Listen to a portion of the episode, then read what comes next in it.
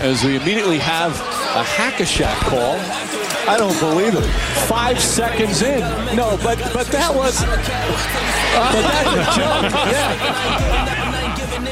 It now for the dividends. I'll be on the path. I just gotta get it. To Shaq! Long wait has ended after a half century. The Milwaukee Bucks are NBA champions once again. And this is his house. I am just up on the journey. Just know that I'm just going to say. Muy buenas a todos y bienvenidos a un nuevo podcast de Hackashack. Hoy venimos a comentar un poco la, la lista que sacó Hoops Hype. De, bueno, ranqueó varias posiciones. En este caso vamos a, a comentar, a criticar un poquito los 22 mejores eh, bases para ellos de esta temporada 2021-2022. Pero antes, como siempre, voy a mencionar, bueno, a presentar aquí a mis compañeros. Por un lado, Daniel Cortiñas. ¿Qué tal, Diego? Muy buenas. Eh, venimos a hacer lo que nos gusta hoy. Venimos a criticar un poquito. Así que eh, cuanto antes mejor, yo creo. Y por otro tenemos a Pablo Díaz. ¿Qué tal chicos? ¿Cómo, cómo estáis? Eh, vamos a hacer algo que se nos da bastante bien y que para lo cual no tenemos ningún tipo de vergüenza, que es robar contenido ajeno y usarlo como propio, es decir, lo más original del mundo. Y, y nada, sin ningún tipo de miramiento, nos lanzamos a la piscina, vamos a, a echarle pestes a la gente de, de Hoops Hype y, a ver qué sale de aquí.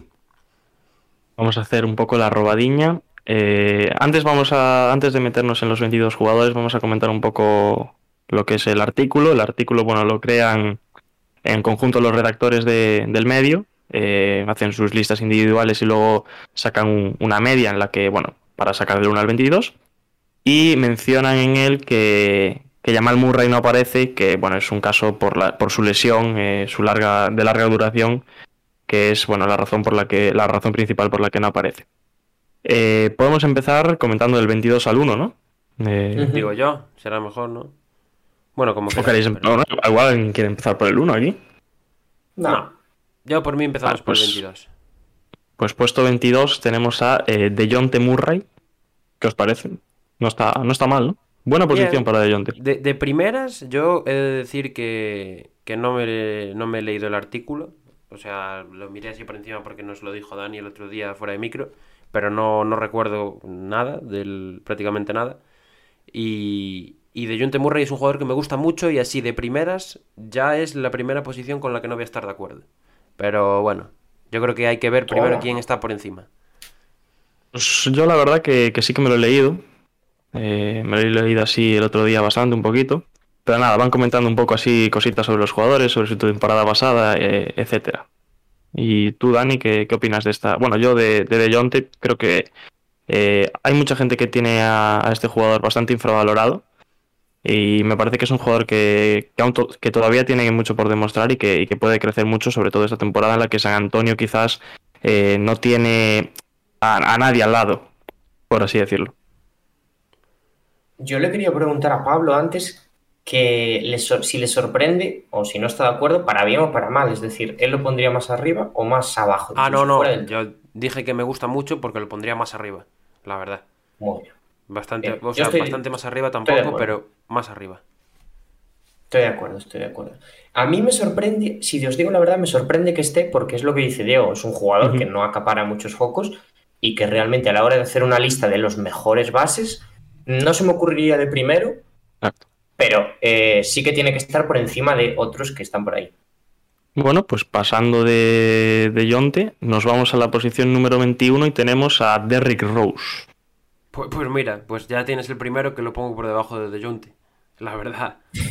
O sea, yo nunca he sido muy fan de Rose, eso pues lo sabéis, lo sabrán algunos de los que nos escuchan. Pero, pero bueno, tampoco me dejo llevar mucho aquí por, por mis gustos o no. Simplemente, pues Derrick Rose el año pasado era sexto hombre de, de los Knicks, lo hizo muy bien, todo hay que decirlo. Hay que reconocerle el papel que tuvo en, en playoffs. Pero, pero yo creo que De Jonte ahora mismo está a un nivel superior y aún por encima tiene bastante más proyección que él, que es otro tema.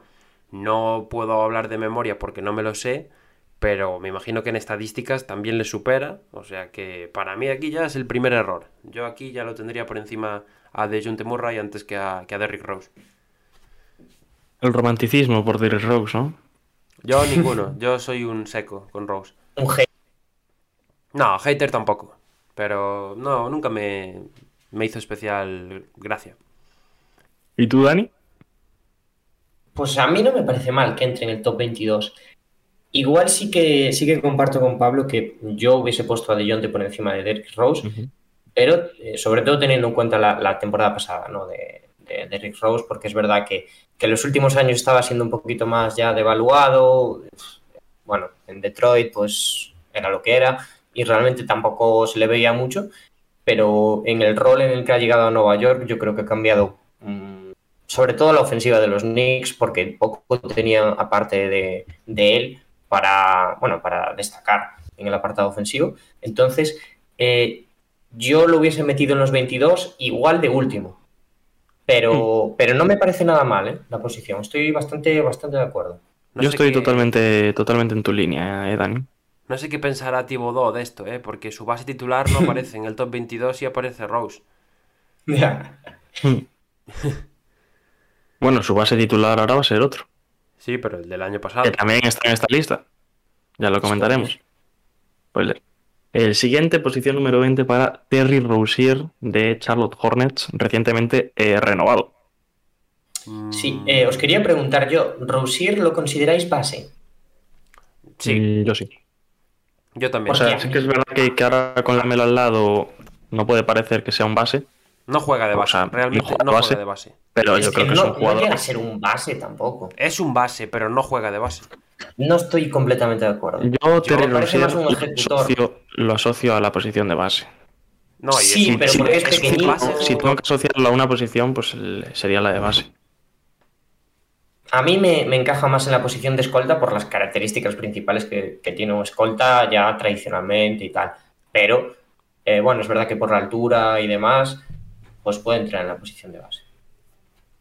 Y es un jugador que también eh, tiene mucho pote de balón, Sí. amasa bastante.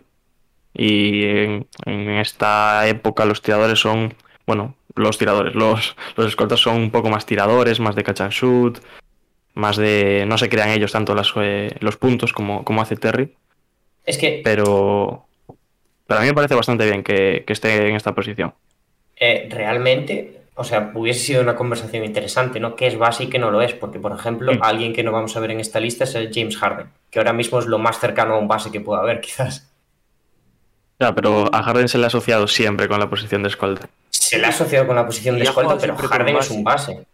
Pero Ya, pero realmente eh, no puedes meter a Kyrie y a, y a Harden en, en Pero el mismo ahora mismo, es que ahora mismo realmente Harden es más base que Kyrie. ¿Por qué? Porque sí, porque Kyrie asumió más la posición de escolta, si lo llegó a decir él. Pero mm, a mí Ky- Kyrie no me tiene ningún tipo de características de escolta, por mucho que él lo diga. Y, y Harden, Tampoco, pero más que Kyrie seguro. yo no estoy de acuerdo. Yo sí, pues, hombre, para mí, eh, Kyrie siempre ha sido un jugador que ha tenido el balón todo el rato en sus manos. Pues Y- Harden. y Harden también. Pero, pero de, en lo que se refiere a rasgos de escolta, Kyrie no tiene ninguno. Vale, pero ahora mismo juega algo mucho más parecido a un escolta que Harden. ¿Por qué? Ya, pero a ver, pero, pero la realidad es que Harden eh, nunca ha jugado solo como base.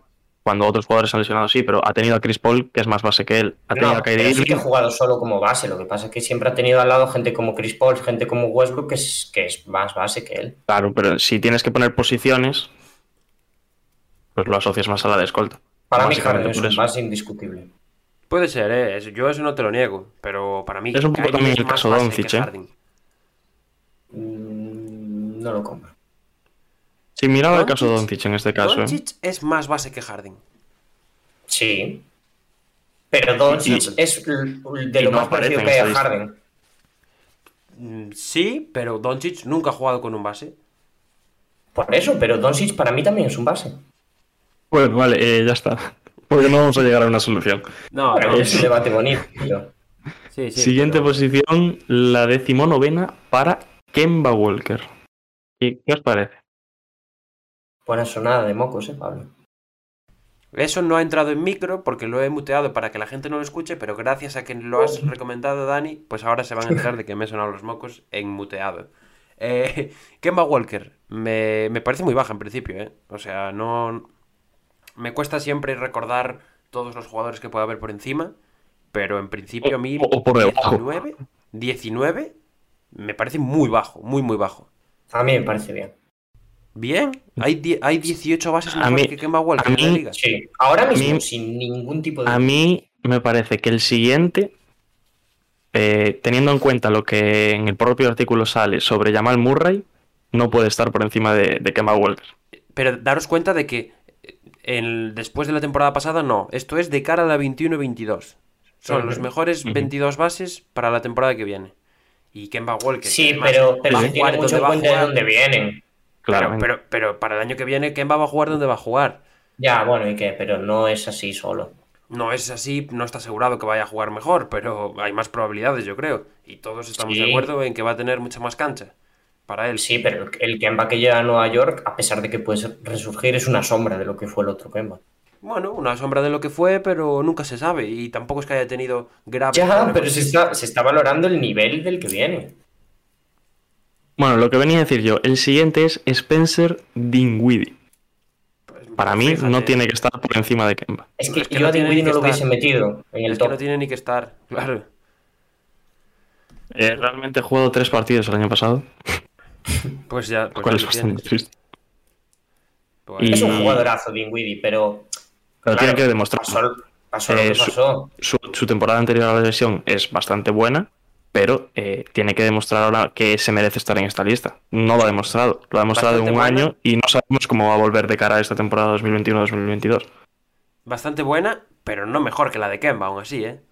Sí. O sea que, bueno, que no hay por dónde cogerlo, en resumen.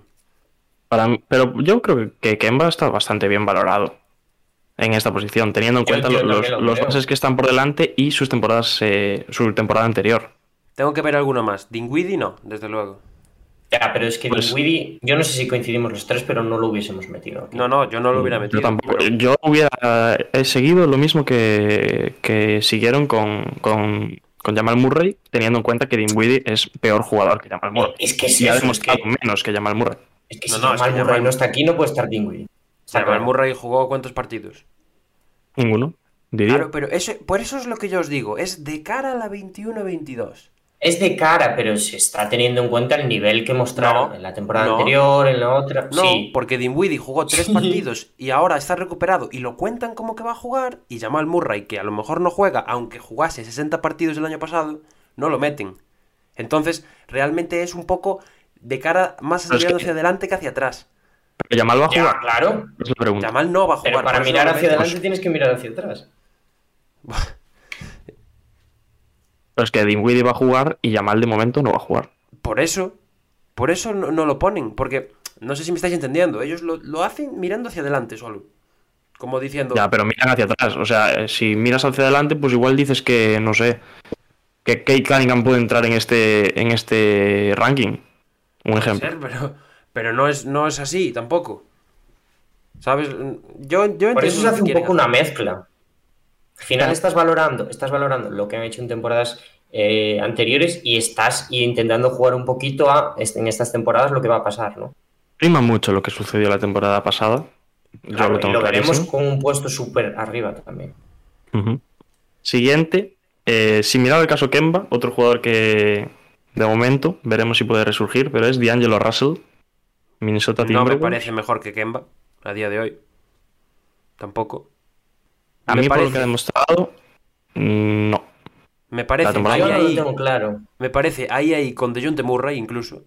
Incluso, No. Con mucho menos mercado y menos carisma, pero parecido a DeJounte Murray. Así os lo digo, ¿eh? Yo no compro eso. Yo creo que, que D'Angelo le, le afectó muchísimo el año pasado estar donde estaba, en un equipo que se iba a la deriva y en unas estadísticas que gran parte de ellas son estadísticas vacías. Sí, claro. Bueno, sí. Pero claro, es, está donde está, está aquí porque es un tío que tiene más mercado, es- tiene mucho más foco. Al final, Mm. Y es un equipo que eh, está en un panorama que puede resurgir este año. Minnesota no tiene mal equipo. bueno, pues veremos. es todos los veremos. años con Minnesota, ¿no? En plan de. Bueno, realmente Minnesota tampoco tiene tan mal Claro, equipo. Y luego, pechean. Ya, ya, ya, ya. Si te, si te pones a ver por nombres, Minnesota en teoría no debería tener un, un equipo tan malo como para quedar eh, entre los cinco últimos. Ya. Pero luego pasa lo que pasa. A ver, realmente son tres nombres también. No. Más allá de eso, pff, complicado. Ya, pero por ejemplo, ¿cuánto lleva Kat sin dar eh, un super nivel? Pues estuvo lesionado todo el año. Entre la lesión, lo que le pasó con el COVID, etcétera, etcétera, eh, a Minnesota le pasa de todo. Ya. Ya, pero al final, eh, estar ahí abajo es porque tampoco sabes reponerte a que te pasa de todo. Sí, sí, sí.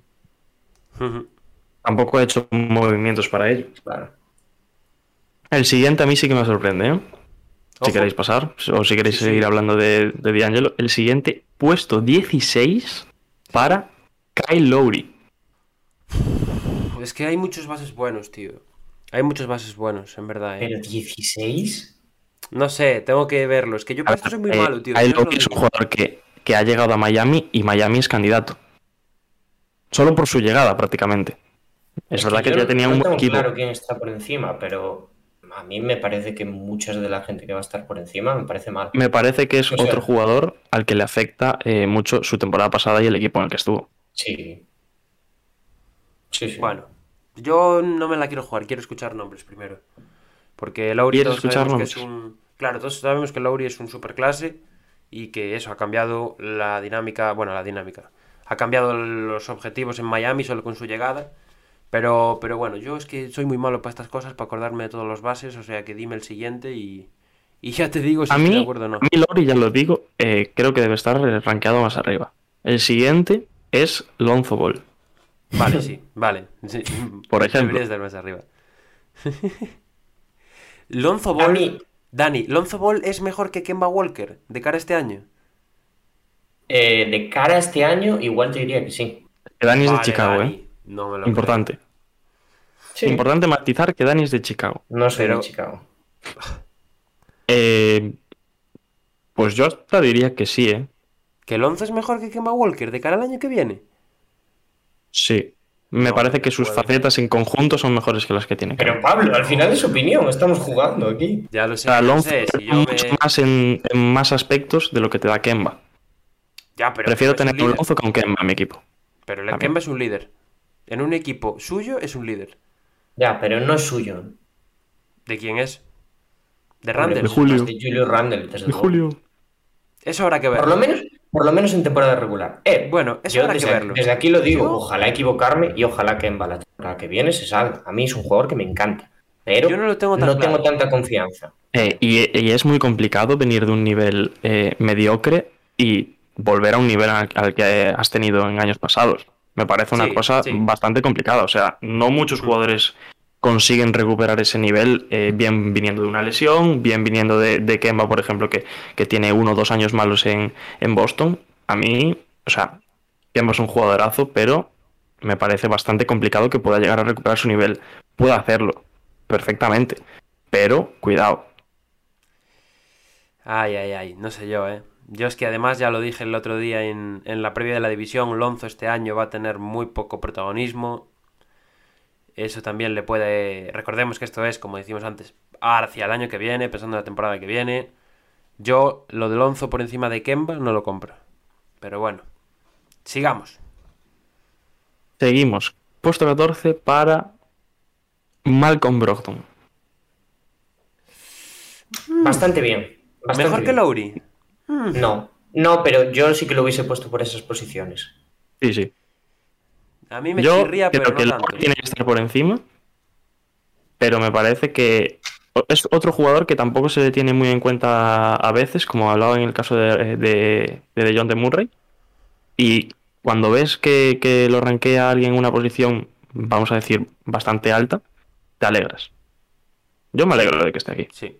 Hay que acordarse de él, ¿no? Porque el pobre, bueno, no tiene mucho mucha reconocimiento, ¿no? Tampoco al estar en un mercado pequeño. Eh, bueno, lleva toda su carrera después de que, desde que se fue de Milwaukee allá en Indiana. Y no, no tiene el, el protagonismo que, que se le debería dar. Es un tío que ha hecho varios triples dobles, que es un gran pasador, que dirige muy bien el juego del equipo, puede jugar tanto de base como de escolta. Em, y yo creo que está bien rankeado, aunque por debajo de Lowry debería estar, sí. Y estoy viendo sus estadísticas y me sorprende que haya hecho 21 puntos por partido la temporada pasada. ¿eh? Me parecen Por bastante. eso, sí, sí. Muy buena temporada hizo. Dani, ¿algo que decir sobre Brogdon? Nada, eh, yo ya, ya lo dije. O sea, yo lo hubiese puesto por estas posiciones también, pero teniendo en cuenta que Lowry está más abajo, me parece mal. Me parece Vale. mal, pero concuerdo bastante con que ande por aquí. Y ahora el siguiente, volvemos al debate de base escolta, al debate yo creo también con Lowry, y es Fred Van Vliet, número 3. Para mí, Yo, para mí es un base, ¿eh? Ya lo digo. para mí también. Para mí no. es un base. Tiene. Este, este para mí sí que tiene características todas las de base. Porque es bajito, Sí. eh, tiene manejo de balón. Quizás no es el mejor pasador, aunque tampoco es manco en ese aspecto. Pero, pero yo por lo general, bueno, tuvo que coexistir con Lauri, que al final fue una pareja que hizo campeona a Chicago en el, en, en el año 2019. A Toronto, A Chicago no creo. A Toronto, perdón, a Chicago. Es que Dani, con, como está Dani todo el día repitiendo a los Bulls, los Bulls, los Bulls, pues ya Claro, me, claro. me Será culpa mía, ¿no? También. Eh, y eso, y creo que es un jugador que, aunque tuvo que jugar como escolta y adaptarse a una posición de escolta, en la cual, por cierto, lo hizo perfectamente, eh, es un base, para mí es un base 100%, y este año lo vamos a ver como base. Para mí, si nos ceñimos al, al tema de antes, no puede ser rankeado en, esta, en este ranking. ¿Por? Porque si no metes a, a Harden o no metes a Doncic, no puedes meter a Fred Van Vliet. Pero, Yo no estoy de acuerdo, ¿eh? A mí, pero esos mira, son jugadores totalmente distintos. Van Vliet, es que a mí Van Vliet me parece más, más base. No hablo ya de, de lo que pueda eh, abarcar Van Vliet, porque obviamente Harden abarca muchísimo más juego, Doncic también y demás. Pero Van Vliet, por complexión, por las cosas que ha comentado Pablo también, me parece que es un jugador que me costaría más sacarlo de base, a pesar de que lo ha hecho muy bien de escolta, ¿no? A mí Sí, sí, me, o sea- me parece que tiene cualidades de base también.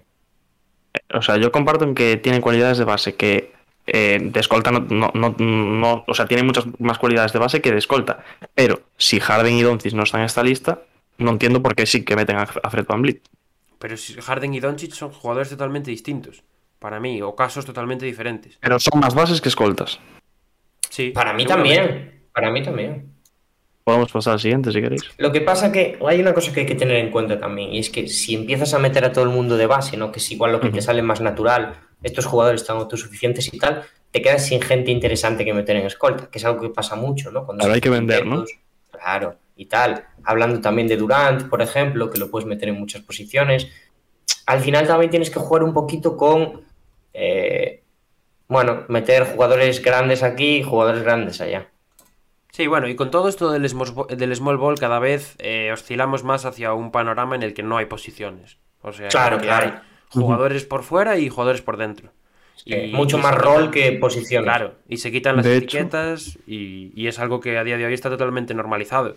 Pero yo creo que en este caso, por ejemplo, es un caso diferente a, a Harden y a, y a Doncic, la verdad. Bueno, pues pasamos al siguiente, número 12, y es Mike Conley. Muy alto, lo digo ya. ¿Este no creéis que puede ser escolta, Diego? Por ejemplo, porque, claro, Donovan juega con el balón él. ¿Donovan Mitchell Pero- no podría ser base? No.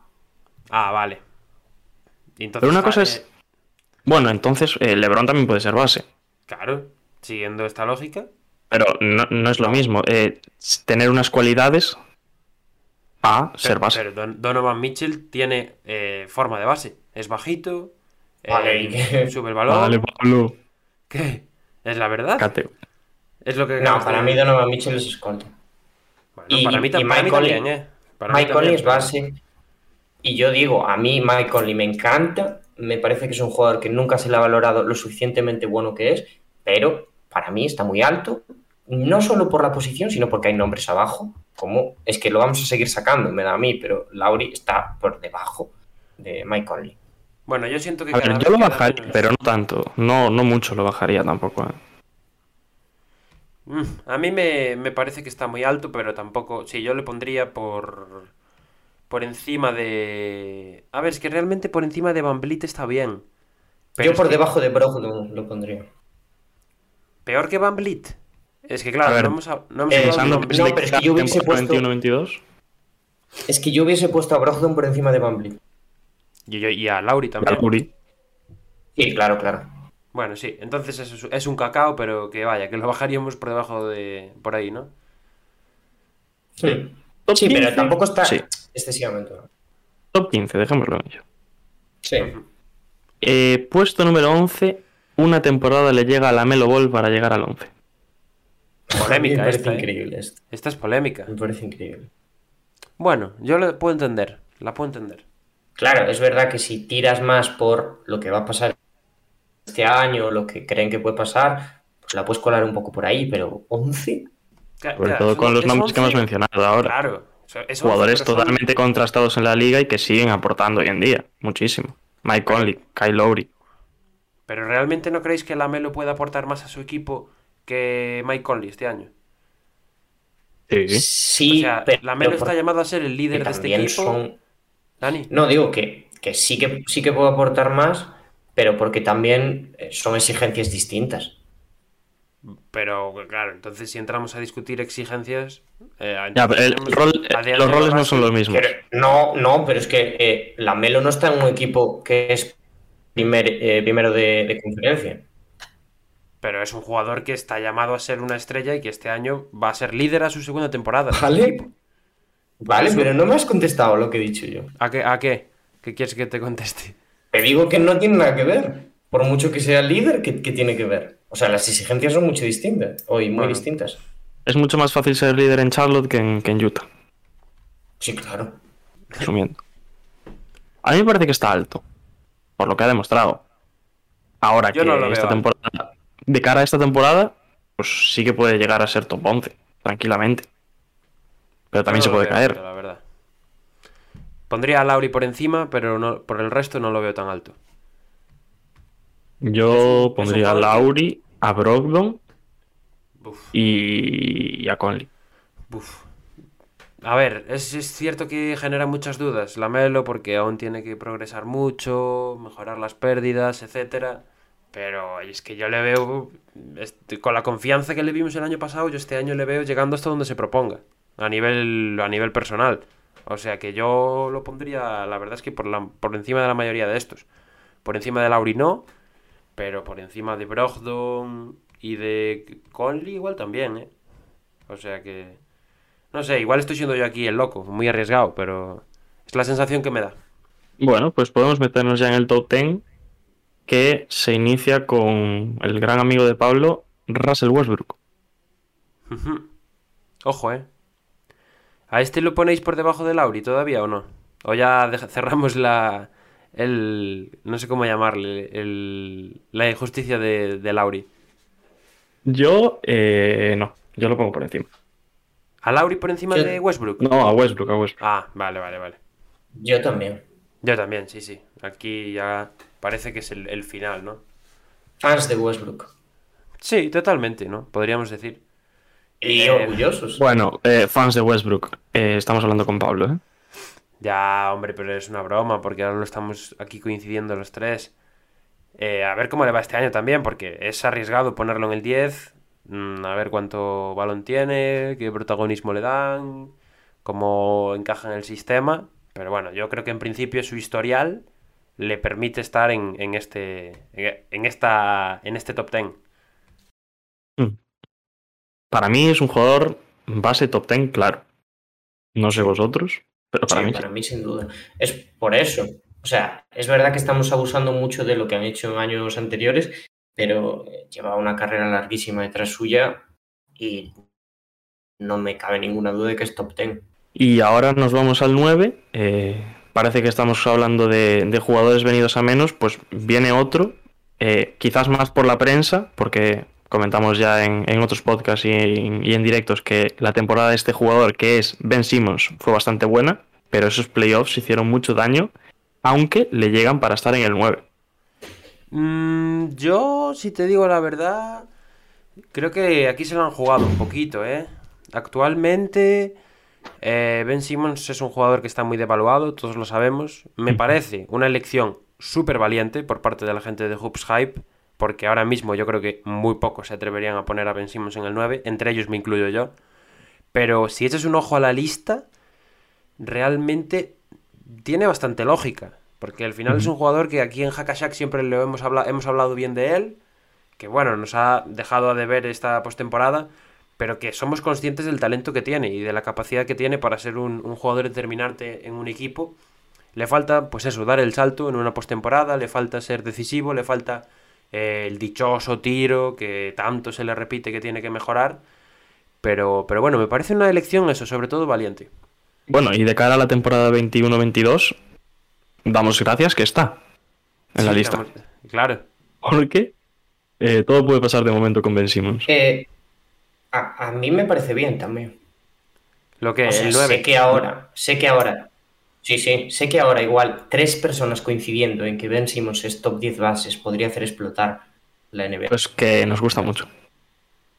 Sí. No, Podría pero- decirse que- Fuera de gustos, realmente Ben Simmons, ¿no? Tiene nivel para, para estar aquí en el top 10. A mí no me, no Sí, me parecen... Es, es polémica ahora mismo por lo que ha dicho Pablo, que está devaluado, pero, o sea, pensando fríamente, Ben Simmons es top 10 bases, yo creo que sin ningún tipo de duda. De hecho, a mí, personalmente, me gusta más que el siguiente y lo pondría por encima del siguiente. Ojo, Que ¿quién es el siguiente? es The Aaron Fox. Uf, polémica, ¿eh? Tema traspaso ahí con Sacramento, a ver qué dices. Yo, yo no lo pondría ahora mismo. No Dani. lo pondrías por encima. No, yo dejaría a Fox en el. Yo sí, venga, yo sí. No, hombre, no. Luego que Fox, no, es que Fox está infravalorado, no sé qué. Hay que confiar en Fox, señores. Y Fox eh, el año pasado hizo un temporadón y es un tío que, bueno, que está allí metido en una franquicia que lleva 20 años sin ir a la postemporada, pero que es un talentazo increíble, vamos. Y yo, yo ya voy a apostar ya estás haciendo campañita para luego colgarte la medallita, ¿no? Hombre, hombre. Yo siempre, eso, eso es lo único que hago en este programa, yo colgarme medallitas. Eh, para mí Fox también tiene que estar en el top 10, pero yo pondría a Simmons por delante. Y que me maten. Que me cancelen si quieren. Yo estoy de acuerdo. Yo estoy de acuerdo. Eh, porque me parece que lo que ha demostrado Simmons a nivel de regularidad, ya no hablo de, de playoffs, obviamente, porque realmente tampoco hemos visto a Fox ahí. Eh, yo creo que Simmons ha demostrado mucho más en liga que Fox. Me parece mucho más constante, me parece mucho más eh, jugador de equipo, o sea, que, que contribuye mucho más al equipo, tanto en los dos lados de la pista que Fox, y eso que Fox me encanta, pero yo ya digo, yo a Fox le pido más, le pido mucha más regularidad y le pido que meta ya a los Kings en playoffs. Él solo, ¿no? Sí, Él claro. solo, porque Sin tampoco ayuda. tienen tan mal equipo los Kings, sean sinceros. Bueno, pero tienen a, al, al loco de la, de la caverna de entrenador en el banquillo, ¿sabes? Que no es, o sea, Y muchos egos, muchos egos en ese vestuario muchos también. ¿no? egos. Yo el tema de la, de la regularidad no lo comparto del todo con Dani, ¿eh? porque encima estamos hablando de Ben Simmons, que no estamos hablando de LeBron James, que lleva 16 años haciendo un triple doble por partido. Pero, pero bueno. Eh, a ver qué pasa este año. Yo, por lo de ahora, confío en Fox. Creo que el año pasado fue su año de madurez definitiva y que este año ya va a consagrarse como una estrella y esperemos, ya lo digo, que sea All-Star por primera vez. Yo lo de la regularidad sí que sí que pienso igual que Dani, ¿eh? Eh, creo que Simmons ha demostrado ser mucho más regular. Lo que pasa es que pues, tiene una carrera en playoffs que es para echarse a llorar. Eh, y luego, eh, Fox. ¿Creéis? Voy a lanzar una pregunta. Que igual deberíamos hablarlo en, en- en el directo cuando hablemos de las guías o de las predicciones, pero ¿creéis que este Diaron Fox este año puede meter a Sacramento en playoffs? Me cuesta, me cuesta creerlo. Ya lo hablamos un poco el otro día, ¿no? Cuando nos mandó Sergio el vídeo y tal. Me cuesta creerlo, pero, pero bueno, nunca se sabe, ¿no? Este año encima del oeste, como que ha perdido un poco de fuerza, pues puede ser, el, puede ser la oportunidad. ¿Tú, Dani? Ahora mismo mi wifi está volando, así que eh, voy a pensar que me estáis escuchando bien y voy a decir que yo creo que sí que los puede meter en playoffs, pero claro, eh, me parece importante lo que hemos sacado a la palestra y es que está eh, Luke Walton ahí. A mí más que este Lud Walton me parece que es mucho más importante que el conjunto del equipo, que, el propio de Aaron Fox y que el propio Luke Walton. Me parece que si no son un equipo como tal, no tienen posibilidades de llegar a playoffs. Podrán clasificarse al play-in, podrán intentarlo, pero no, no los veo. Si, si es verdad toda, todo eso que se comenta de jugadores que se iban a salir, qué tal, jugadores descontentos, desmoralizados. Eh, no veo a Sacramento Kings llegando a playoffs, pero ni de lejos. Bueno, pues nos vamos al 7, ¿queréis? Sí. Eh, todo lo contrario a Ben Simmons en este caso.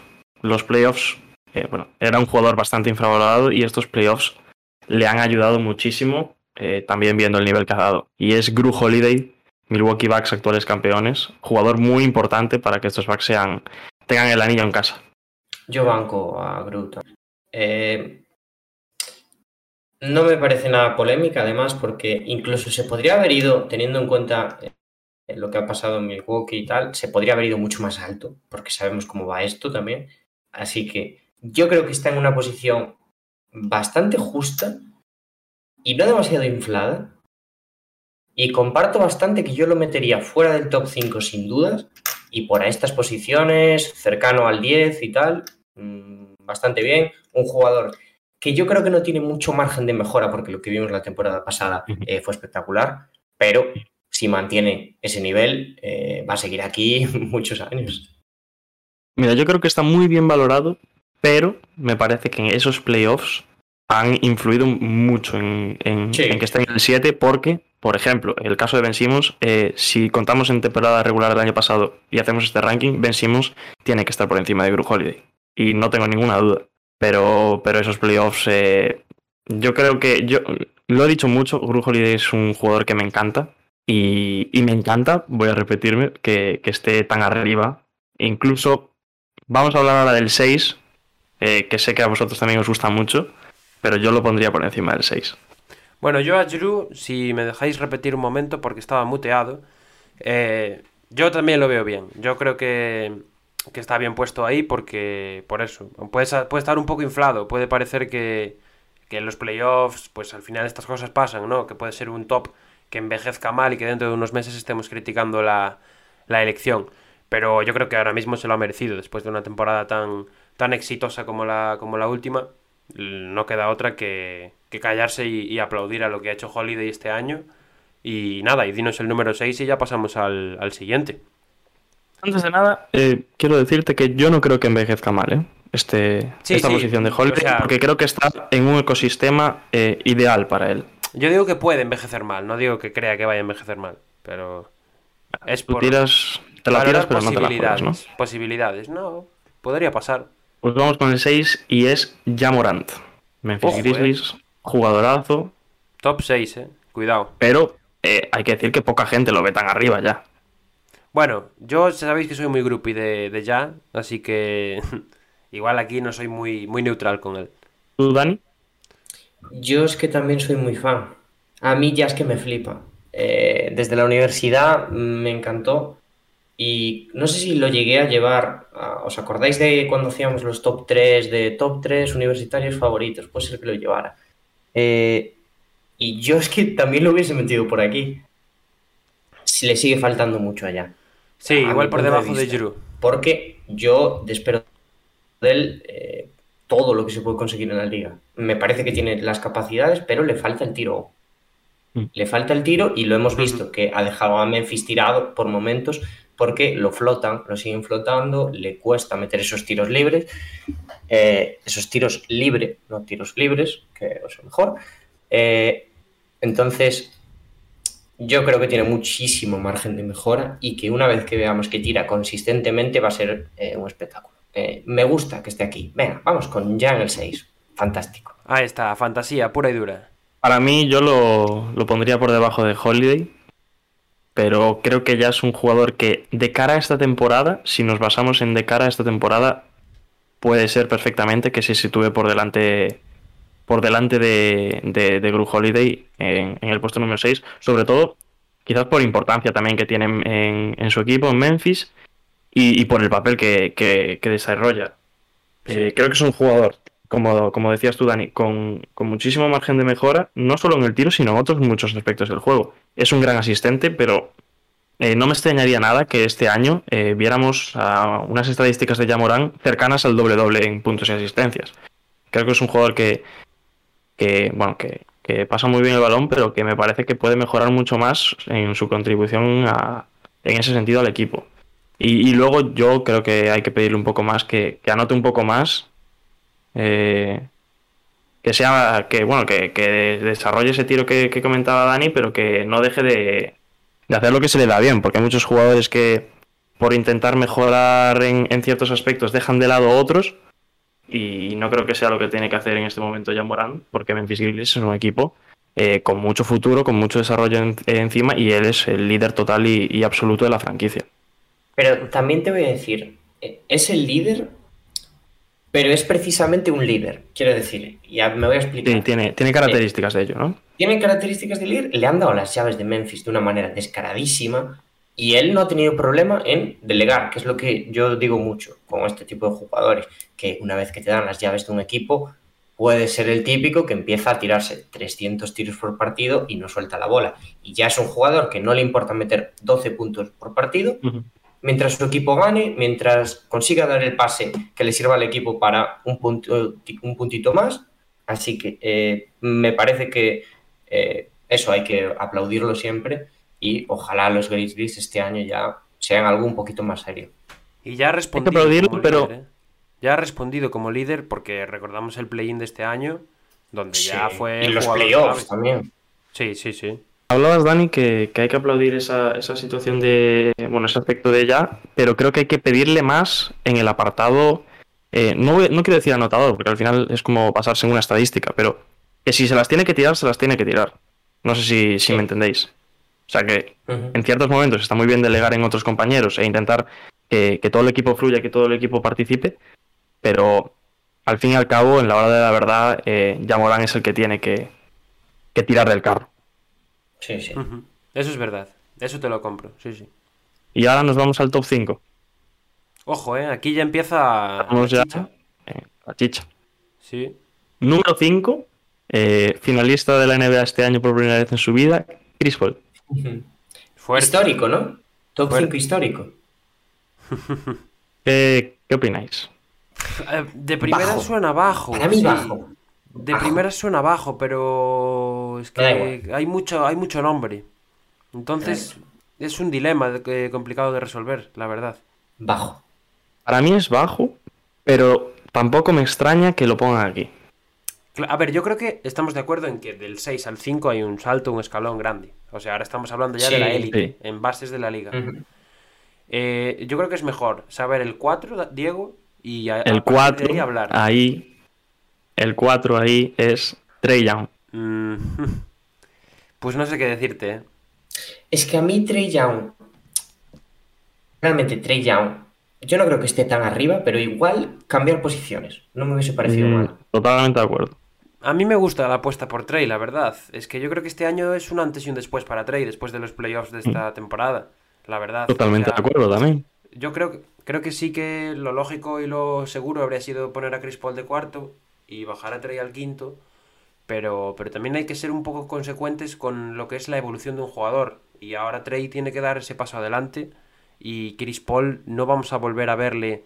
eh, quiero decir, va a seguir estando en un gran nivel. Seguramente este año juegue a un nivel parecido al que nos dio la temporada pasada. Pero no le vamos a ver crecer más a partir de ahí. Y Trey, además, es el que tiene también las llaves de su equipo. Unos Atlanta Hawks que este año vienen con ganas, con hambre, que son un proyecto ambicioso, que este año tiene que repetir, o por lo menos intentar repetir la hazaña del año pasado. Eh, yo, la verdad, mm, por mucho que me duela, no lo veo mal poner a Trey en el 4. Yo tampoco. O sea, a mí cualquiera de las dos opciones me parece bastante aceptable. Pero yo personalmente pondría por delante a Chris Paul. Yo también, pero sí que comparto eso de eh, este año de Trey puede ser una barbaridad. Sí. Mm. Ya ha sido, ya, ya hemos tenido años de Trey que son una barbaridad y Trey sobre todo ha demostrado que no son estadísticas vacías, que es algo importantísimo que tienes que demostrar cuando llega el momento de la verdad. Él lo ha hecho y creo que este año puede ser eh, increíble. Aún así, yo hubiese puesto a Chris Paul por aquí por eh, aferrarme a algo mucho más seguro, siendo Trey ya el jugador que es. Pero eh, bueno, no está, no está nada mal, me gusta también que, le den confianza. Pues nos vamos directamente al top 3. Y aquí están los Y- tres, los tres fantásticos, ¿no? Tres mosqueteros. Los X-Men. Los X-Men. Eh, pues tercera posición, yo creo que compartiremos todos la, la posición. Kyrie Irving. Igual no, ¿eh? No, Igual no compartimos todos. yo a Kyrie lo pondría aquí. Yo me pensaría ponerlo Cuidado. segundo, ¿eh? Fíjate lo que te Ah. digo. Cuidado. Fíjate lo que te digo. El año pasado de Kyrie está tan infravalorado. El- en la temporada pasada que tuvo eh, fue el que más jugó del Big Three con los otros dos lesionados. Eh, bueno, tuvo sus movidas fuera de la cancha, que eso ya lo sabemos todos y sabemos que es un, un pieza. Pero lo que jugó Kyrie el año pasado, cuidado, ¿eh? Yo creo que... No sé si es el prime de Kyrie, lo del año pasado. Igual estoy aquí tirándome una cosa increíble, pero está muy cerca de serlo, si no lo es. Yo creo que sí que lo es. Yo creo que sí que lo es, pero lo, lo que vimos en Cleveland eh, fue algo como muchísimo más consciente de las necesidades de, que tenía aquel equipo, pero esto, aparte de ser consciente de lo que le faltaba a los Brooklyn Nets, es muchísimo más maduro también. Sí, totalmente, por eso lo, por eso lo digo.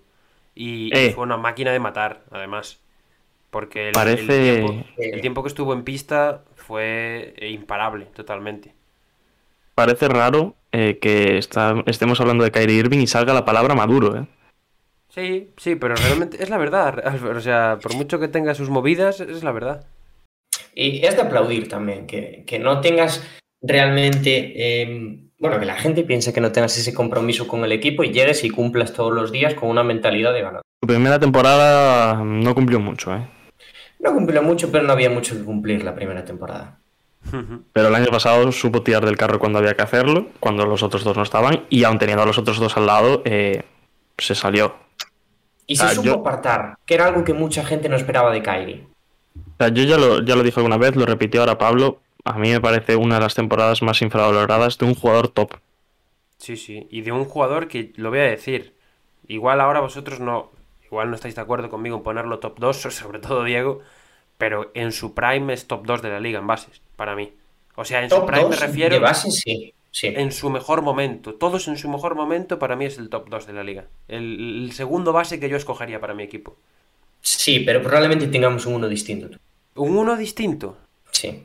Ah, entonces, bueno, vamos a seguir, Diego. Dinos el 2 y ya... Vamos con el 2, eh, Damian Lillard, por la Blazers. No ha sido su mejor temporada, Sí. Por lo menos eso para lo mí. digo también. Sí, por eso también eh, yo colo- colocaría a Kyrie en el 2. Porque Lillard este año sigue siendo el líder. En playoffs volvió a ser espectacular, como, como siempre. Volvió a ser clutch. Pero, pero a mí este año sí que me ha fallado. O sea, no me ha fallado. Ha seguido estando a un nivel excelso. Pero mm, ha, ha bajado un poco el, el nivel. Diego lo dice él y lo sabe mejor que yo. A mí es una sensación eh, global de todo el equipo, quizás la que Claro. tengo. Pero, pero mm, lo he dicho varias veces ya. eh, la temporada de Lillard no ha sido, o quizás las sensaciones no son tan buenas como en temporadas pasadas, a pesar de que es un temporadón eh, para un juego para, para Lillard. Pero para mí tiene que estar en top 2. Para mí es el mejor eh, top 2 eh, bases de la liga. Puede ser. Y eso que a mí Kyrie Irving me gusta muchísimo, siempre lo he defendido. Eh, incluso por su etapa por Boston, eh, fuera de los memes y, y todo, eh, Kyrie Irving parece un jugadorazo que ahora mismo está infravaloradísimo, para mi gusto, eh, por sus movidas fuera de la pista, como decía Pablo y tal. Pero Lillard me, me sigue pareciendo mejor que, que Kyrie. Mm, yo voy a compartir. Y, y sí que es verdad que la temporada de Lillard no ha sido mm, la más llamativa de todas, pero en los momentos de máxima exigencia, ¿no? En esa serie contra Denver también, eh, bueno, lo que pasaba en pista era un espectáculo. O sea, yo Sí. es que hay, o sea, hay por momentos que no te crees lo que hace Lillard. Quiero decir, realmente bota el balón y se tira un tiro cayendo desde el medio del campo y lo mete limpio. Y dices, esto no, vale, está bien, es una canasta tal, pero lo hace tres veces más durante el partido.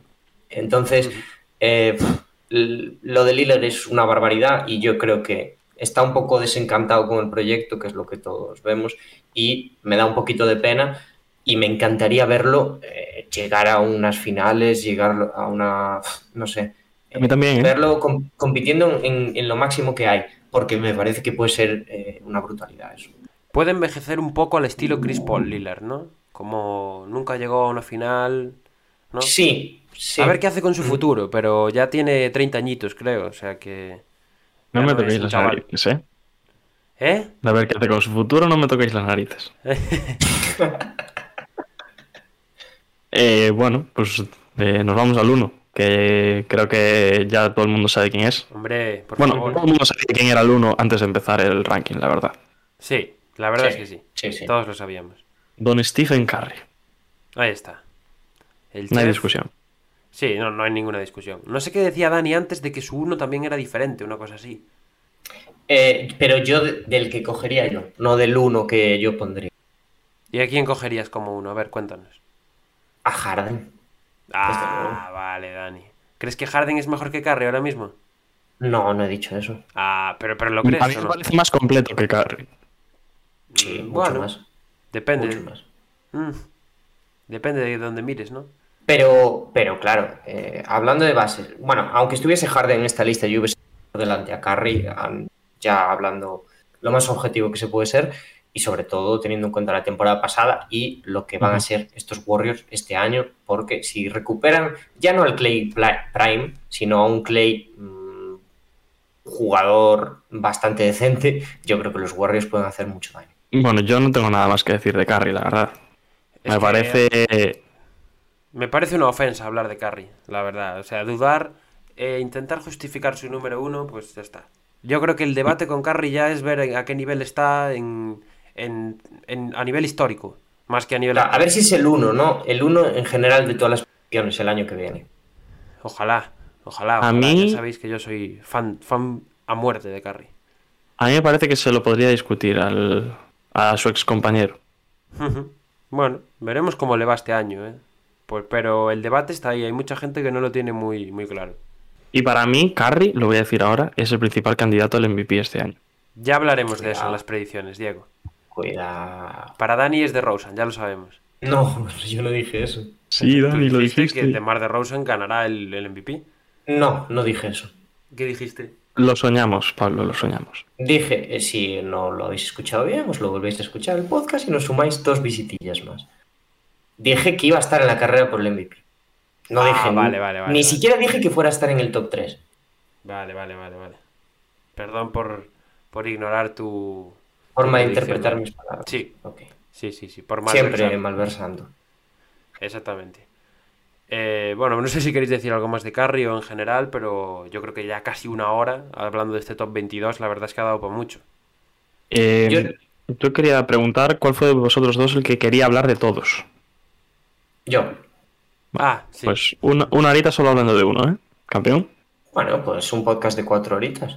Casi nada, ¿eh? Un, No, un sexto eh, del día. Podemos comentar si a la gente le ha gustado pues este, este podcast, pues podremos traer eh, en las semanas venideras pues eh, alguno más, porque Hoops Hype está sacando un ranking para cada posición, así que si os gusta dejárnoslo por los comentarios, Twitter, eh, iVoox, Spotify, cualquier plataforma y, nosotros nos enteraremos de ello y puede ser que os traigamos uno nuevo la semana que viene o cuando sea. ¿Vosotros algo que decir? Nada, la verdad es que ha estado interesante, una vez más, como ya dije al principio, apropiarse de contenido ajeno. Desde aquí, si nos escuchan, un saludo a la gente de Hoops Hype y demás. Eh, y nada, la verdad es que ha quedado interesante, creo que hemos echado un poco, hemos debatido un poco, que es algo que no suele pasar, o sea que eso siempre es positivo en nosotros. Y, y nada, y que nos vemos en el próximo podcast barra directo. Antes de cerrar, eh, os voy a hacer una pregunta. Valoración, valoración general del ranking. Yo, mira, es que realmente hemos discutido más por las últimas posiciones que por las primeras. Sí, sí, es, es- Así- es verdad. Y me parecen mucho más importantes, desde luego, las primeras. Así que voy a decir que eh, bastante bien. Bastante bien. Yo le pongo un notable, notable medio, siete y medio, más o menos. Bueno, muy bien. Yo le asciendo al 8. Ojo, eh. Bueno. Venga, Dani, dale el sobresaliente ahí. No, eh, un 8 Ah, también. Dale, Dani es el profesor agarrado. El que no te subía la... a la- Un 8. A ver, esto va mucho por posiciones, pero realmente lo que, lo que he comentado Diego al principio, aglutina un poco las listas de todos. Entonces, eh, porque haya algún jugador que cambiaríamos de posición y tal, yo creo que la cosa está mm, bastante compacta y está bastante bien, así que hay que valorar eso. Bueno, Pablo ya se ha despedido antes. Dani, ¿quieres decir algo? Eh, nada, eh, simplemente que eh, perdón a la gente de Hoops Hype por no querer trabajar y tirar un poco de su, de su trabajo, valga la redundancia. Y, y nos veremos ya ¿no? en, en más trabajo. más trabajo. Bueno, pues muy... que me muero. Eh, muchísimas gracias a todos los que hayáis llegado hasta aquí. Sí, os habéis dado cuenta que somos un poco gilipollas. Así que nos veremos en la próxima. Un saludito. As we immediately have a hack-a-shack call. I don't believe it. Five seconds in. No, but but that was. But that's a joke. Yeah. Giving in. Do it now for the dividends. I'll be on the path. I just gotta get it. 'cause I got my mind. Long wait has ended after a half century. The Milwaukee Bucks are NBA champions once again. And this is his house. I am just up on the journey. Know that I'm just going to say.